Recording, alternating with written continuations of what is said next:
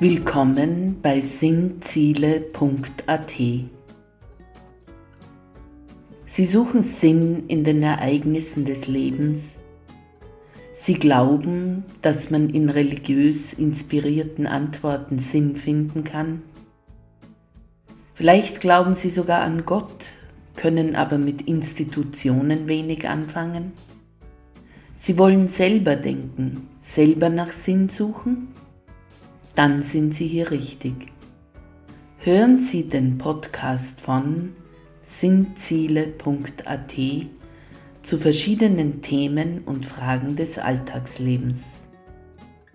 Tauchen Sie ein in sinnvolle Anregungen für Ihren Geist und Ihre Seele.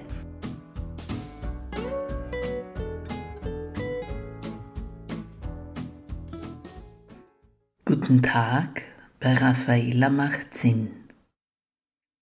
Heute im Themenkreis 4 Vernunft oder Teufel hören wir im Pod 3 Was sagt die Bibel über den Teufel Teil 2.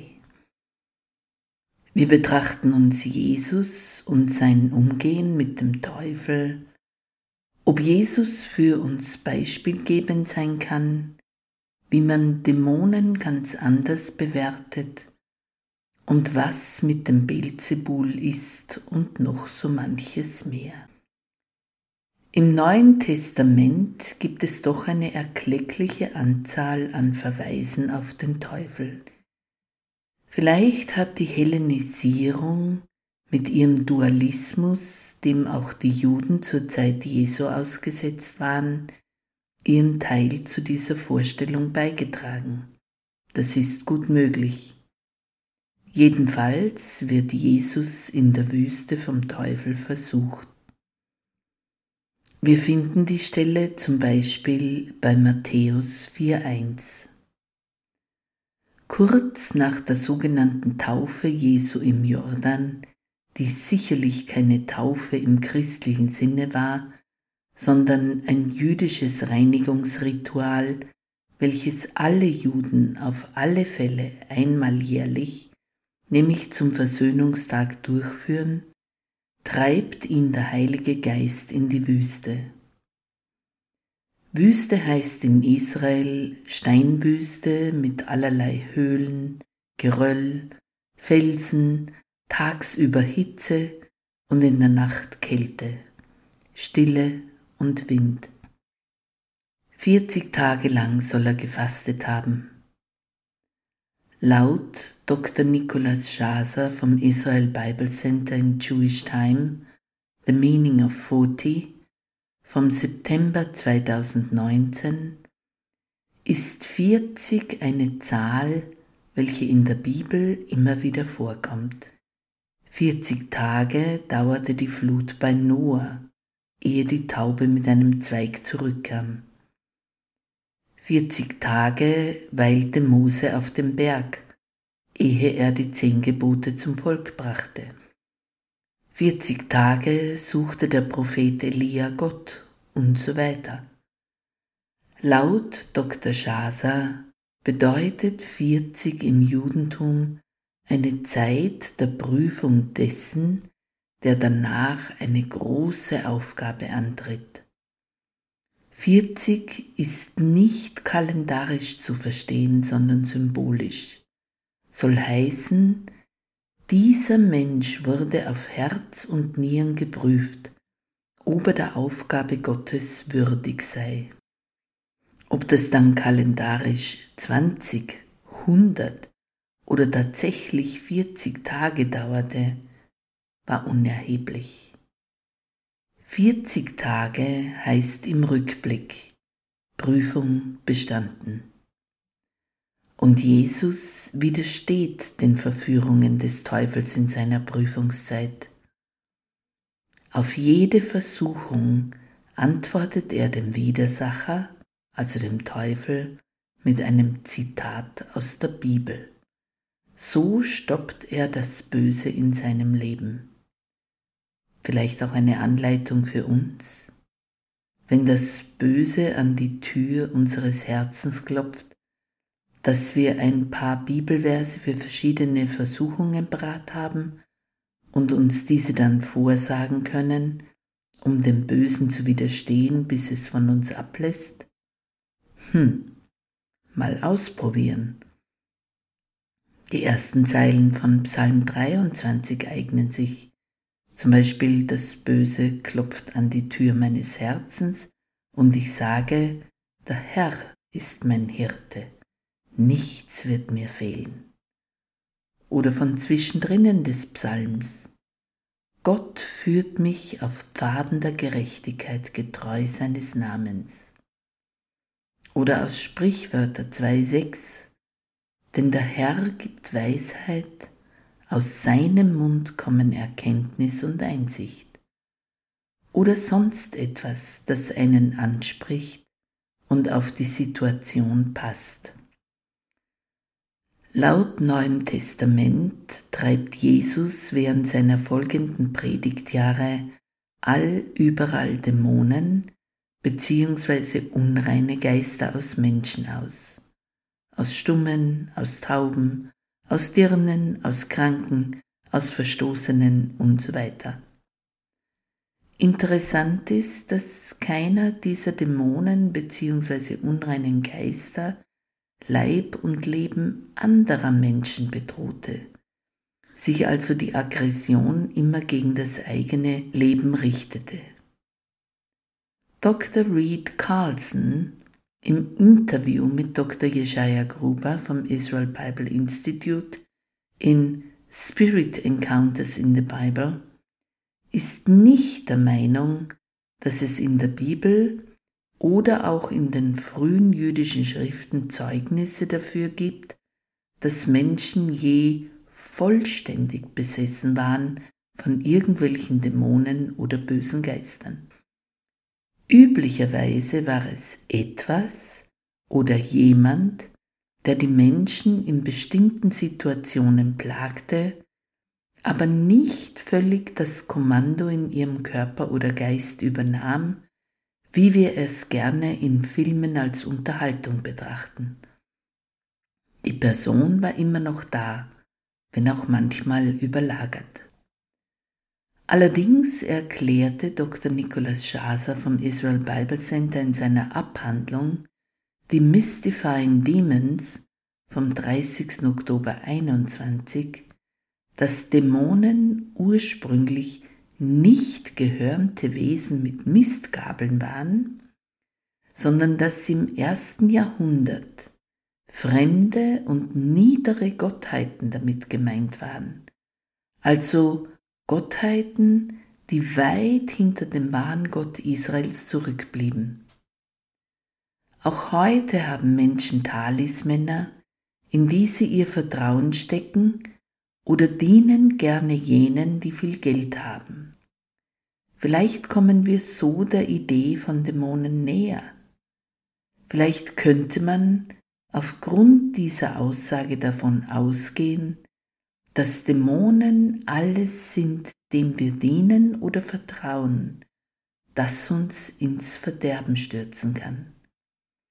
Auch unser Vertrauen in Glücksbringer, Talismänner, Schutzamulettgottheiten könnte in diesem Sinne ein Vertrauen in Dämonen sein, ohne dass wir es wissen. Als Jesus Dämonen austreibt, wird er beschuldigt, dies mit Hilfe des Beelzebul, dem Herrscher der Dämonen, zu tun. Siehe zum Beispiel Matthäus 12,24 oder Lukas 11,15. Dazu erklärt Dr. Nicholas Schaser vom Israel Bible Institute in Who is Beelzebul, the Prince of Demons vom 2. Juli 2019 folgendes. Laut der Heiligen Schrift war Beelzebul ein Gott der Philister, mit dem die Israeliten schon relativ früh durch ihre Nachbarn, die Kanaaniter, in Kontakt kamen. Der Name setzt sich zusammen aus Baal, was so viel wie Herr oder Meister bedeutet, und Zebul, was hoch oder erhaben bedeutet. Zwischen Altem und Neuem Testament verändert sich ein Buchstabe. Im neutestamentlichen Griechisch wird er Beelzebul genannt, wie von den Philistern vorgegeben.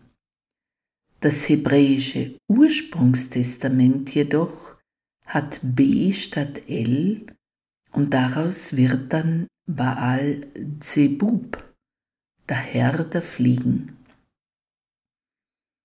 Die Israeliten beobachteten nämlich, dass die Philister Speiseopfer für Beelzebul auslegten, und bald darauf sammelten sich hunderte Fliegen auf den verrottenden Speisopfergaben der Philister. Daher machten sich die Israeliten lustig über den Beelzebul, dem diese Speisen gewidmet waren, dass er folglich eigentlich der Herr der Fliegen sei, kein erhabener Meistergott. Sie selbst hingegen hatten Anweisung, ihre Speisopfer als Brandopfer darzubieten, bei dem der Rauch als Wohlgeruch in Gottes Nase stieg. Die Israeliten konnten also guten Gewissens zu den Philistern sagen, Ihr denkt, dass euer Baal der erhabene Herr ist. Wir aber wissen, er ist nichts weiter als Herr über eine Menge Fliegen. Und nun noch eine Erklärung zu den Gebräuchen in manchen freikirchlichen Christengemeinden über das Binden und Lösen von Satan oder Dämonen. Freikirchliche Geschwister beten über manche Menschen und haben dann das Bedürfnis, den Satan im Leben dieser Menschen zu binden oder Dämonen oder alles Böse oder im eigenen Leben zu binden, weil in Matthäus 16, 19 steht, alles, was du auf Erden binden wirst, soll auch im Himmel gebunden sein und alles, was du auf Erden lösen wirst, soll auch im Himmel gelöst sein. Daraus schließen sie, dass man Satan irgendwie gebetsmäßig binden kann, und dann müsse er auch im Leben, also hier auf Erden, aus Menschen weichen oder könne nicht mehr gegen diese agieren.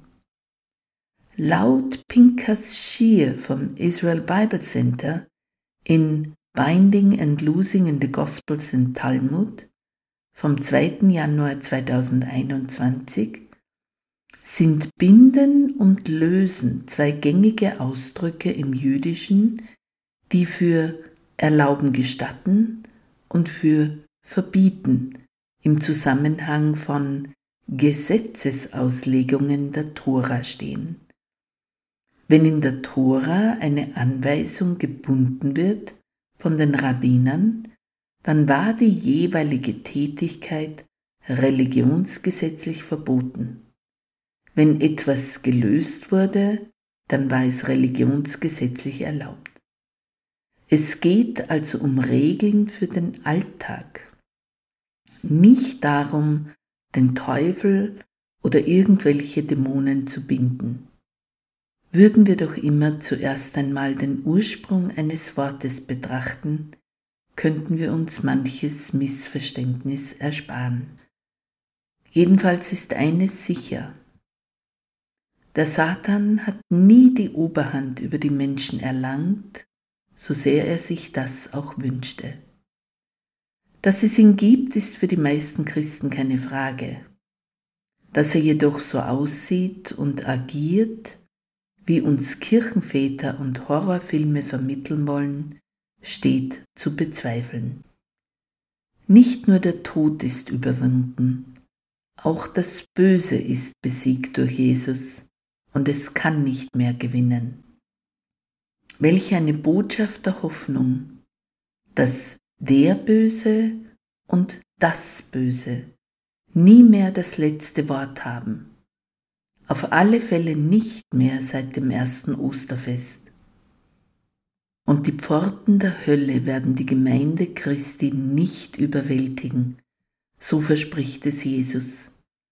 Das ist eine wichtige und gute Nachricht, denn es gibt eine Urangst im Menschen, die Angst, auf immer und ewig verloren zu gehen. Persönlich denke ich, dass es dem Menschen möglich ist, sein Leben auf immer zu verwirken. Das muss möglich sein, sonst wäre alles umsonst und nur eine große Show. Jedoch besteht die Hoffnung, dass Satans Hölle nicht allzu voll sein wird, nur gefüllt mit ein paar Freiwilligen. Der nervige Nachbar, dumme Brüder und Schwestern, schreckschraubige Schwiegermütter, widerliche Politiker und so weiter. Mit denen müssen wir vielleicht alle einmal den Himmel teilen. Geläutert natürlich, so wie wir auch. Näher betrachten wir uns all das im Themenkreis Himmel, Hölle, Fegefeuer. Die Verführungen und Schlichen des Teufels sind wohl gefinkelter und böser, als wir oft meinen, und trotzdem leuchtend schön. Aber wie heißt es in einem österlichen Kirchenlied? Der Heiland ist erstanden, befreit von Todesbanden der als ein wahres Osterlamm für uns die Schuld zu tragen kam. Die Menschheit ist gerettet und Satan angekettet. Der Tod hat keinen Stachel mehr. Der Stein ist weg, das Grab ist leer. So ist es. Amen.